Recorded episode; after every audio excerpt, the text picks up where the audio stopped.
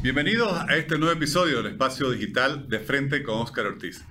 Conversaremos en este episodio con uno de los mayores expertos en derecho agrario, recursos naturales y desarrollo rural. Me refiero al doctor Fernando Asturizaga, quien ha publicado un ensayo muy interesante en el, último número de la revista de Fundep, Ideas y Debate, titulado Inseguridad en el agro, desinstitucionalización y desprotección al productor. Le agradezco, Fernando, por aceptar nuestra invitación y lo felicito por el ensayo que ha escrito. Un cordial saludo, estimado Oscar. Eh, gracias por la felicitación. Y bueno, el artículo al cual usted se refiere, pues intenta de alguna manera explicar lo que viene aconteciendo en, la última etapa en el, en el, país con los avasalimentos de tierras, por ejemplo. Entonces, es, eh, es un intento de, de aporte a, a toda aquella persona que está interesada en la historia de la agropecuaria boliviana y por supuesto regional cruceño. Me pareció interesantísimo y quisiera comenzar justamente preguntándole alrededor del título mismo. ¿Cuál es el estado de situación actual sobre el tema de seguridad o inseguridad, como lo querramos ver en el agro y los derechos de propiedad sobre los predios?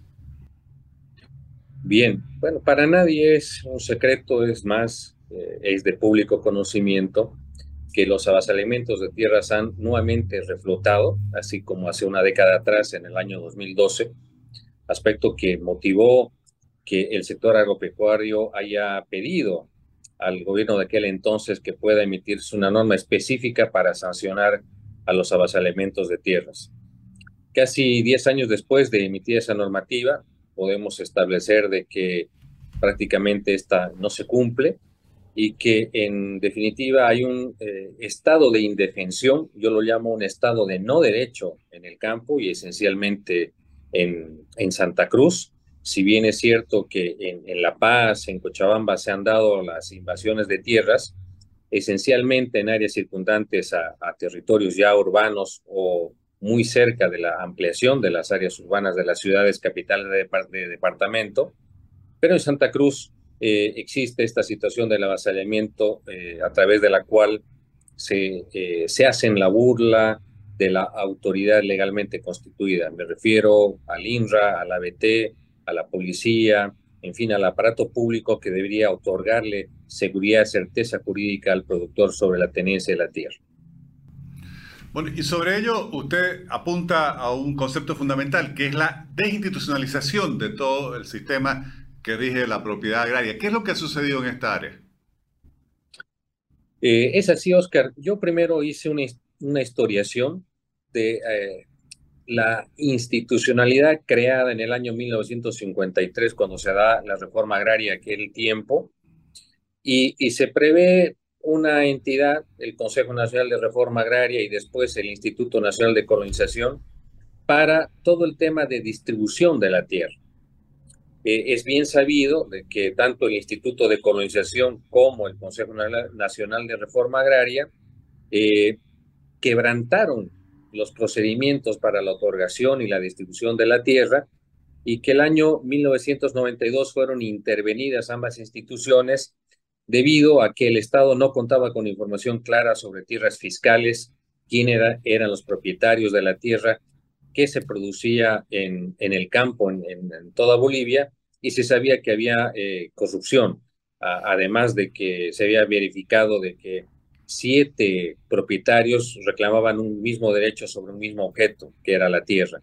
Entonces, eh, para reorganizar todo aquel eh, proceso de reforma agraria que había sido desvirtuado entre el año 1953 y 1992, el año 1996, a través de la promulgación de la llamada ley INRA, que es la ley del Servicio Nacional de Reforma Agraria, se reconfigura la institucionalidad agraria para que se tengan absolutamente claras las atribuciones del presidente del Estado como la máxima autoridad del Servicio de Reforma Agraria y como el máximo fiscalizador de las políticas de tierras, al Ministerio de, de Desarrollo Rural y Tierras, como se lo llama en este momento, que es el encargado de normar todo el aspecto que tiene que ver con la tenencia, al Instituto Nacional de Reforma Agraria como el ente técnico jurídico administrativo encargado de regularizar la tenencia a través del saneamiento de, de, la propiedad rural.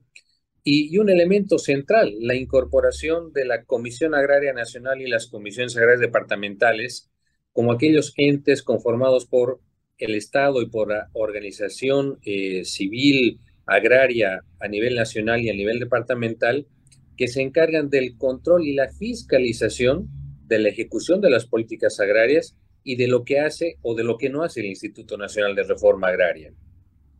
¿Por qué hago hincapié en la Comisión Agraria Nacional y en las comisiones agrarias departamentales? Porque estos entes públicos privados, creados el año 1996, deberían tener toda la información y todo el acceso en, en todos sus componentes miembros a cómo se distribuye la tierra, a cuáles son los resultados del proceso de saneamiento, ¿Y por qué, por ejemplo, eh, no tenemos hace prácticamente 10 años un director nacional del INRA institucionalizado, es decir, nombrado y designado conforme establece la normativa de tierras, la normativa agraria? Debería haber sido elegido el director nacional del INRA de una terna propuesta por la Cámara de Diputados y elegido por el presidente del Estado. Desde el año 2004 que este procedimiento no se aplica y por tanto tenemos interinatos desde aquella época, lo que por supuesto determina que haya una enorme movilidad funcionaria, no haya eh, certeza en cómo se aplican las normas, haya arbitrariedades en cómo se interpreta la constitución política del Estado y todas las normas referentes a la tenencia y distribución de tierras. Entonces, llamo la atención sobre este aspecto porque justamente ahí comienza la desinstitucionalización eh, hemos tenido un solo director nacional en más de 25 años de, creación de, del INRA, que duró seis años y desde ahí solamente directores nacionales interinos. Entonces, esto es parte del hecho de que no se tenga una autoridad elegida conforme a la norma y que no se tenga un control social institucionalizado que pueda inclusive eh, resolver conflictos como los avasalimentos de tierras en un país como Bolivia, donde eh, más del 28% de la tierra es fiscal, es propiedad del Estado, no debería haber eh, conflictos sobre la tierra y sin embargo los tenemos y además con tomas violentas de propiedades agropecuarias. Y justamente esa era mi siguiente pregunta, porque la siguiente parte del mismo título del ensayo habla de la desprotección del productor. ¿Cómo se traduce la desinstitucionalización en la desprotección? Bueno, primero eh, que yo hago recuerdo eh, que el año 2006, cuando inicia la gestión de gobierno del movimiento socialismo y se aprueba en noviembre de aquel año la ley de reconducción comunitaria, de que se había aprobado una normativa casi eh, idéntica en, espíritu a la ley 1008. ¿Qué quiere decir esto? Que se presumía la culpabilidad en el caso de una persona sometida a un proceso sobre narcotráfico y en el caso de tierra se presumía que un productor agropecuario no estaba cumpliendo la función económico-social, ¿no? Se incrementan aquellos eh, elementos que tienen que ver con lo que es y con lo que no es la función económico-social y, por ejemplo, se dice que un desmonte no autorizado ya no es cumplimiento de la función económico-social. Ese solo elemento puso en incertidumbre jurídica más de un millón y medio de hectáreas a nivel nacional porque no había un desmonte autorizado. Y, esto ha sido tan claro que esta situación reclamada y observada en su momento por el sector agropecuario determinó que años después, el año 2011-2012, fuera aprobada la ley 337 que establece un proceso de regularización de los desmontes no autorizados. ¿Y por qué? Porque se había visto que justamente en esas áreas se daba la producción de alimentos.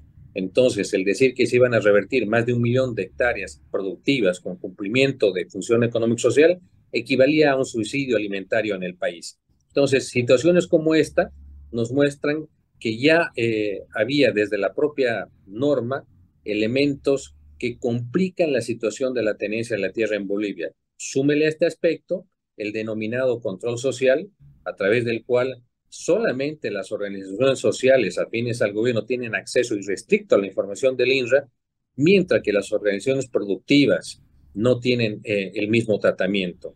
Súmele también este asunto el hecho de que se establece a partir del año 2006 que toda propiedad mediana, me refiero a toda propiedad mayor a 50 hectáreas en el oriente boliviano, puede ser objeto de revisión continua, permanente e indefinida cada dos años para verificar si cumple o no cumple la función económico-social. Esto, por supuesto, que contradice todo eh, elemento de producción, de planificación productiva y agronómica que no estaba presente en más de 50 años de, proceso agrario en el, en el, país y que determina una incertidumbre total. A ello también eh, hay que mencionar, eh, estimado Oscar, que por ejemplo, hasta el momento la, firma de resoluciones y de títulos de parte del presidente del Estado no se está eh, dando en, en propiedades medianas y grandes, lo cual determina también otro síntoma de inseguridad y de incertidumbre porque no se tiene un título y eso hace al productor también pasible a avasalamiento de tierras. Fernando, y si analizamos esto con la perspectiva que nos dan ya prácticamente en la mayoría de los casos más de 15 años de la puesta en vigencia de estas normas que usted analiza, ¿cuál ha sido el impacto de las mismas, no solo sobre el desarrollo del sector eh, agropecuario, sino sobre la economía y el progreso del país en su conjunto? El, gran impacto de tener inseguridad e incertidumbre en la tierra es que, por supuesto, las inversiones se, se ahuyentan. Y esto ya se ha mencionado en varios espacios y desde diferentes perspectivas de análisis. Si usted no da certeza, no da seguridad en la tenencia de la tierra, no da eh, reconocimiento a la propiedad de la tierra y al productor sobre lo que él trabaja, por supuesto que la inversión disminuye. Va a ser lo menos posible porque entiende que en cualquier momento el Estado va a poder revisar nuevamente eh, su tierra. Imagínese que el INRA cae un productor cuando acaba de salir de un proceso de sequía o de una inundación en su cultivo.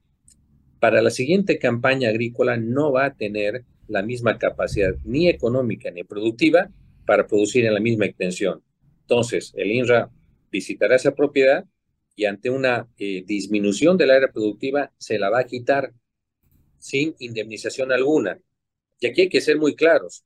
Bolivia, por todo lo que yo estudio, es el único país en el mundo en el cual se le quita la propiedad al productor sin indemnización alguna y sin permitirle aducir causas de fuerza mayor, como esta de los desastres naturales, para evitar que se le quite la tierra. ¿no? Además, otro, otro elemento complementario a esto es que tenemos institucionalizado, regulado en la ley eh, 3545 de reconducción comunitaria que todo miembro de organización social puede denunciar en cualquier momento el supuesto incumplimiento de la función económico-social y, y, en este caso ya ir más allá, tomar la tierra de un productor que supuestamente no está trabajando la tierra. Ese precisamente uno, es uno de los elementos presentes en las últimas tomas e invasiones de tierras violentas que se han dado en la zona de Guarayos en el departamento de Santa Cruz. Fernando, y estamos rodeados de países con una gran vocación de producción alimentaria, algunos muy importantes a nivel global y tradicionales como la Argentina y Brasil, otros quizás más pequeños, pero también importantes como el Uruguay o Paraguay. Especialmente este último creo que comenzó eh, con una producción menor a la nuestra y hoy no sé a cuántas veces más tendríamos que multiplicar nuestra producción para alcanzarlo. ¿Qué es lo que nos diferencia para que esos países sigan creciendo, exportando, desarrollándose y nosotros sigamos en cierto sentido estancados, especialmente si vemos el volumen de la producción? La respuesta es eh, contundente, Oscar. Institucionalización. ¿Qué significa esto? Eh, darle certeza, vuelvo al tema de la seguridad, pero esta vez a los profesionales para buscar los mejores elementos humanos, los más capacitados, para que se hagan cargo de las instituciones estratégicas que tienen que ver con el apronte, con el apunte, con el apoyo a la, a la actividad agropecuaria. En el Uruguay, por ejemplo, tenemos un Instituto Nacional de la Carne que promueve la exportación de la carne, que coadyuva a sus productores en evitar, por ejemplo, males como la fiebre aptosa, pero que tiene una estructura institucionalizada. Y esto significa que más allá del cambio de, cualquier gobierno o de presidente de Estado, la estructura profesional se mantiene. En, la Argentina tenemos un Instituto Nacional de, Innovación Agropecuaria también muy fuerte, en el Brasil eh, lo propio, en Colombia también. En cambio acá, como decía, en el INRA tenemos eh, directores elegidos a, dedo, en el SENASAC lo propio, en el Instituto Nacional de Investigación Agropecuaria y Forestal ocurre lo mismo, no hay, no hay institucionalidad, no hay respeto al profesional que conoce el área. Entonces, eso determina pues un freno en la producción, determina un freno, una obstaculización al, encuentro de mejor tecnología para el campo y por supuesto determina menor eh, inversión en el campo. Y por supuesto a eso hay que sumarle el, aspecto de las tomas de tierras que ahuyentan la inversión extranjera, que ahuyentan la propia inversión nacional, que la limitan y que además ocasionan daños ambientales. ¿Por qué digo esto, Oscar? Porque cuando se avasalla una propiedad, se queman cultivos, se queman cortinas rompevientos, se, se queman áreas de protección de bosque, se queman maquinarias y todo eso determina un componente de daño al medio ambiente que no se cuantifica, pero que es parte también de los daños que ocasionan los avasallamientos de tierras.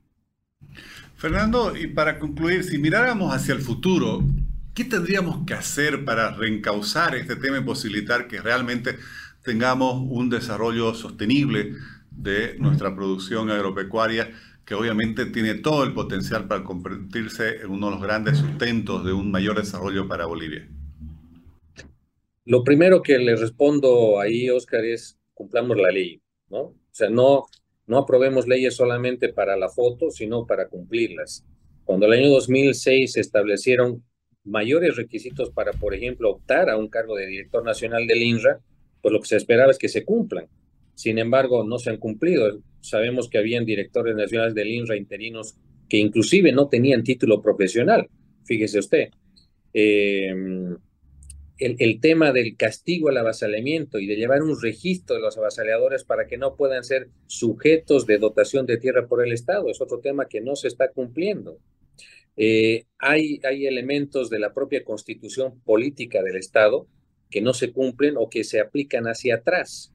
Entonces, una aplicación retroactiva de la Constitución da lugar a problemas, lamentablemente ratificados por el propio Tribunal Constitucional, eh, y aquí voy a mencionar la sentencia 930 quebrado 2019, mediante la cual ese Tribunal de Justicia, máximo por otra parte, supuesto guardián de la constitucionalidad del país, ha determinado de que los derechos de propiedad sobre la tierra, en tanto y en cuanto están sujetos a un proceso administrativo, puede ser de saneamiento ahora, mañana de reversión o pasado de expropiación, no son nada más que meras expectativas Imagínese usted, el máximo tribunal constitucional del Estado establece que el derecho de propiedad en Bolivia es una mera expectativa. Entonces, bajo esa óptica, ¿cómo puede un productor, por ejemplo, acceder a un crédito? Si su propiedad no es tal, es una mera expectativa, es un mero derecho de uso, y lo dice el Tribunal Constitucional. Me parece que estos son elementos que tienen que llamar a la reflexión al gobierno en todos sus estamentos y en todos sus órganos, porque finalmente de lo que se produce en el campo y de la seguridad que se le puede dar al productor, se va a producir la seguridad y la soberanía alimentaria. Entonces, este es un tema que realmente debería preocuparnos.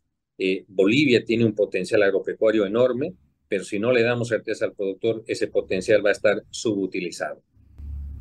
Fernando, le agradezco muchísimo por esta explicación y quienes deseen leer el ensayo que hemos analizado en esta entrevista podrán leerlo en el portal de la Fundación Democracia y Prosperidad, Fundep, o en el portal público.bo.